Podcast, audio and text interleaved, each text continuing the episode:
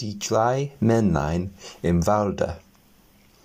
Es war ein Mann, dem starb seine Frau, und eine Frau, der starb ihr Mann. Und der Mann hatte eine Tochter, und die Frau hatte auch eine Tochter. Die Mädchen wurden miteinander bekannt und gingen zusammen spazieren und kommen hernach zu der Frau ins Haus. Da sprach sie zu des Mannes Tochter, Hör, sag deinem Vater, ich wollt ihn heiraten. Dann sollst du jeden Morgen dich in Milch waschen und Wein trinken, meine Tochter aber soll sich in Wasser waschen und Wasser trinken. Das Mädchen ging nach Haus und erzählte seinem Vater, was die Frau gesagt hatte. Der Mann sprach, was soll ich tun? Das Heiraten ist eine Freude und ist auch eine Qual. Endlich, weil er keinen Entschluss fassen konnte, zog er seinen Stiefel aus und sagte, nimm diesen Stiefel, der hat in der Sohle ein Loch, geh damit auf den Boden, hing ihn an den großen Nagel und gieß dann Wasser hinein. Hält er das Wasser, so will ich wieder eine Frau nehmen, läuft aber durch, so will ich nicht. Das Mädchen tat, wie ihm geheißen war. Aber das Wasser zog das Loch zusammen, und der Stiefel ward voll bis oben hin. Es verkündete seinem Vater, wie es aufgefallen war. Da stieg er selbst hinauf, und als er sah, dass, er, dass es seine Richtigkeit hatte, ging er zu der Witwe und freute sie, und die Hochzeit ward gehalten. Am anderen Morgen, als die beiden Mädchen sich aufmachten, da stand vor des Mannes Tochter Milch zum Waschen und Wein zum Trinken. Vor der Frau Tochter aber stand Wasser zum Waschen und Wasser zum Trinken. Am zweiten Morgen stand Wasser zum Waschen und Wasser zum Trinken, so gut vor des Mannes Tochter als vor der Frau Tochter.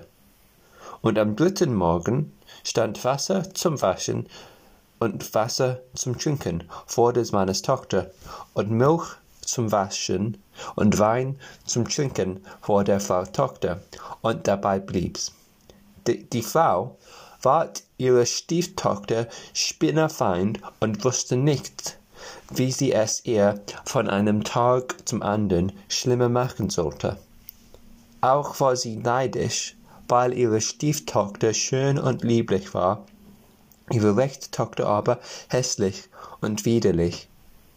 Einmal im Winter, als es steinhart gefroren hatte und Berg und Tal voll geschneit lag, machte die Frau ein Kleid von Papier, rief das Mädchen und sprach da zieh das Kleid an, geh hinaus in den Wald und hol mir ein Körbchen voll Erdbeeren, ich habe Verlangen danach.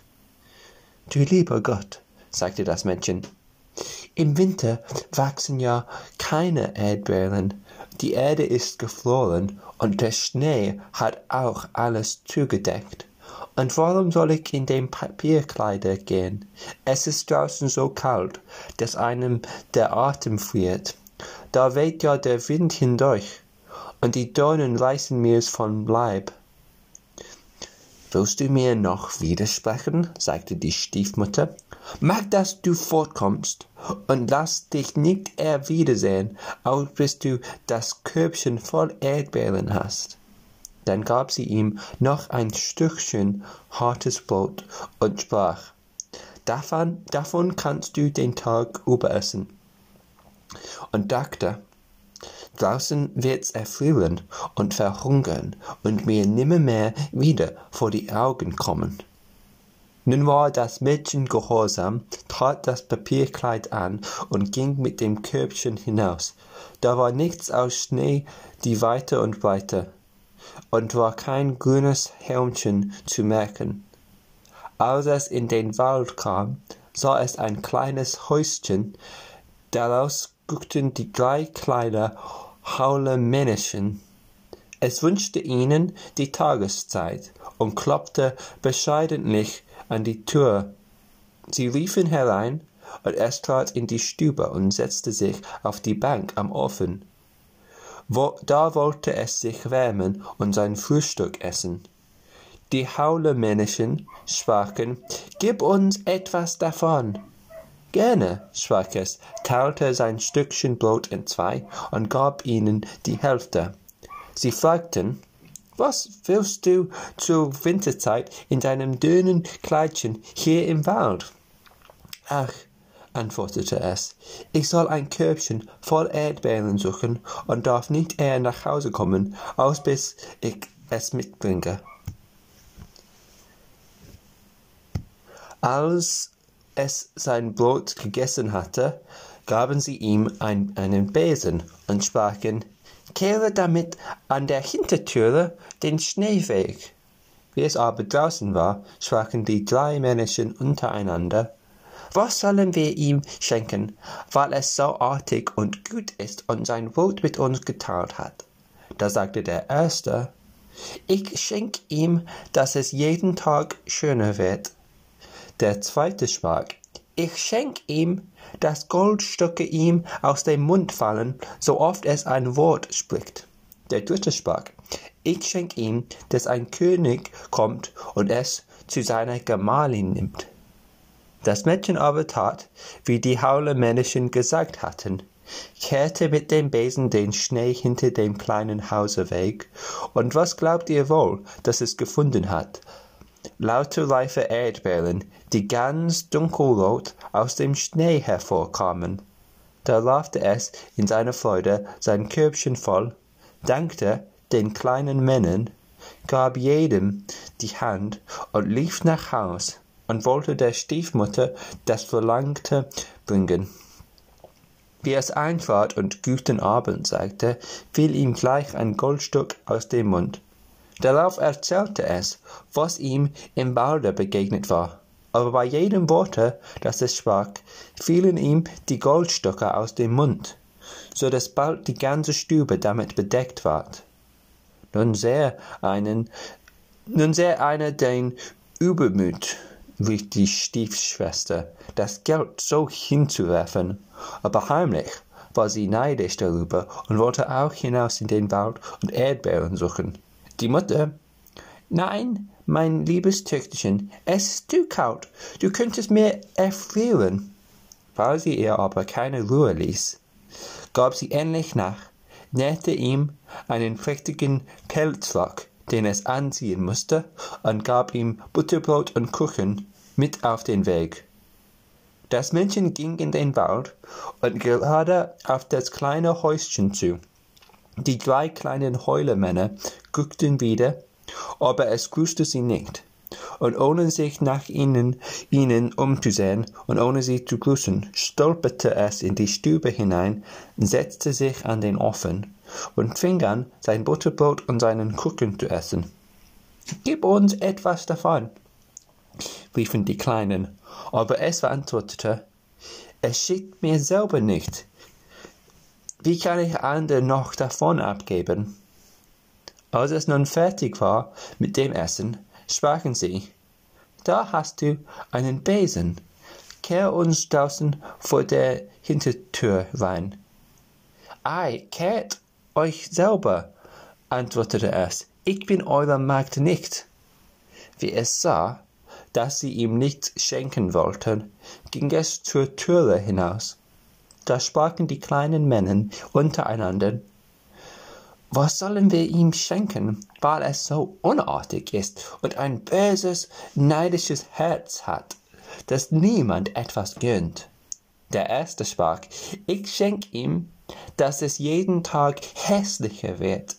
Der Sp zweite sprach, ich schenk ihm, dass ihm bei jedem Wort, das er, das er spricht, eine Kröte aus dem Munde springt. Der dritte sprach, ich schenk ihm, dass es eines unglücklichen Todes stirbt.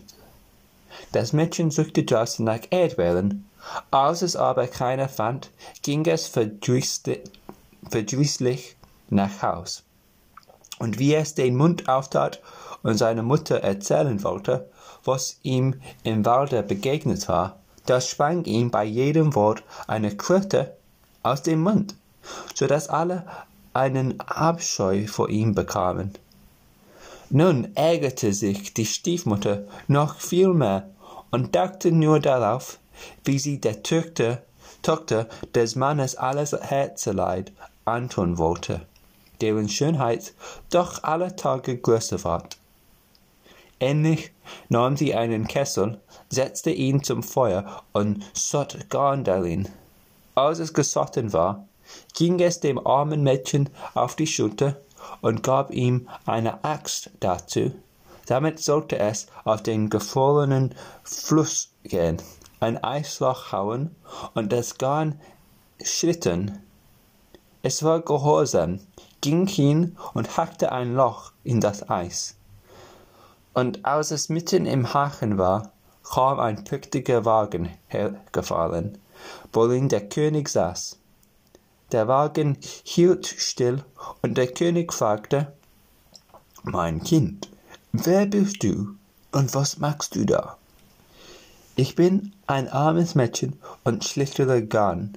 Da fühlte der König Mitleiden, und als er sah, wie es so gar schön war, sprach er Willst du mit mir fahren?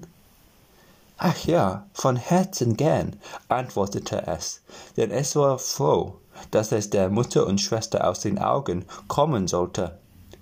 Also stieg es in den Wagen und fuhr mit dem König fort, und als sie auf sein Schloss gekommen waren, ward die Hochzeit mit großer Pracht gefeiert, wie es die kleinen Männlein des dem Mädchen geschenkt hatten.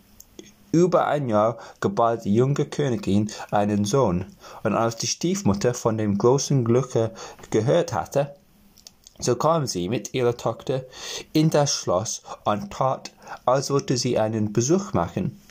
Als aber der König einmal hinausgegangen und sonst niemand zugegen zu, äh, war, packte das böse Weib die Königin am Kopf, und ihre Tochter packte sie an den Füßen, hoben sie aus dem Bett und warfen sie zum Fenster hinaus in den vorbeifließenden Strom.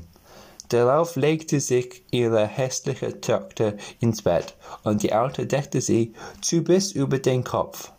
Als der König wieder zurückkam und mit seiner Frau sprechen wollte, rief die Alte Still, still, jetzt geht das nicht. Sie liegt in starkem Schweiß.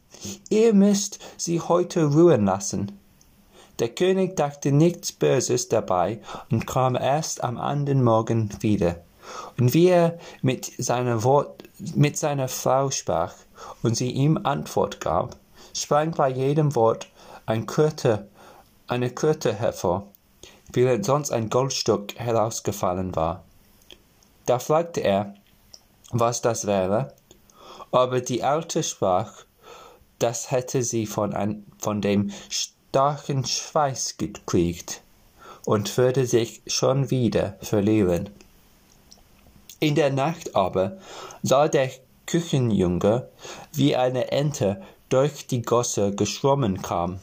Die sprach, König, was machst du? Schläfst du oder wachst du? Und als er keine Antwort gab, sprach sie, was machen meine Gäste? Da antwortete der Küchenjunge, sie schlafen beste, fragte sie weiter. Was macht mein Kinderlein? antwortete er, er schläft in der Wiege fein. Da ging sie in der Königin Gestalt hinauf, gab ihm zum zu trinken, schüttelte ihm sein Bettchen, deckte es zu und schwamm als Ente wieder durch die Gosse fort. So kam sie zwei Nächte, in der dritten sprach sie zu dem Küchenjungen, Geh und sage dem König, dass er sein Schwert nimmt und auf der Schwelle dreimal über mir schwingt. Da lief der Küchenjunge und sagte es dem König. Der kam mit seinem Schwert und schwang es dreimal über dem Geist. Und beim dritten Mal stand seine Gemahlin vor ihm, frisch, lebendig und gesund, wie sie vorher gewesen war. Nun war der König in großer Freude er hielt aber die Königin in einer Kammer verborgen bis auf den Sonntag. wo das Kind getauft werden sollte. Und als es getauft war, sprach er, was gehört einem Menschen, der den anderen aus dem Bett trägt und ins Wasser wirft? Nichts Besseres, antwortete die Alte, als dass man den Bösewicht in ein Fass steckt, das mit Nägeln ausgeschlagen ist und den Berg hinab ins Wasser rollt. Da sagte der König, du hast dein Urteil gesprochen, ließ ein solches Fass holen und die Alte mit ihrer Tochter hineinstecken. Dann ward der Boden zugehämmert und das Fass begab gekullert, bis es in den Fluss rollte. Das Ende.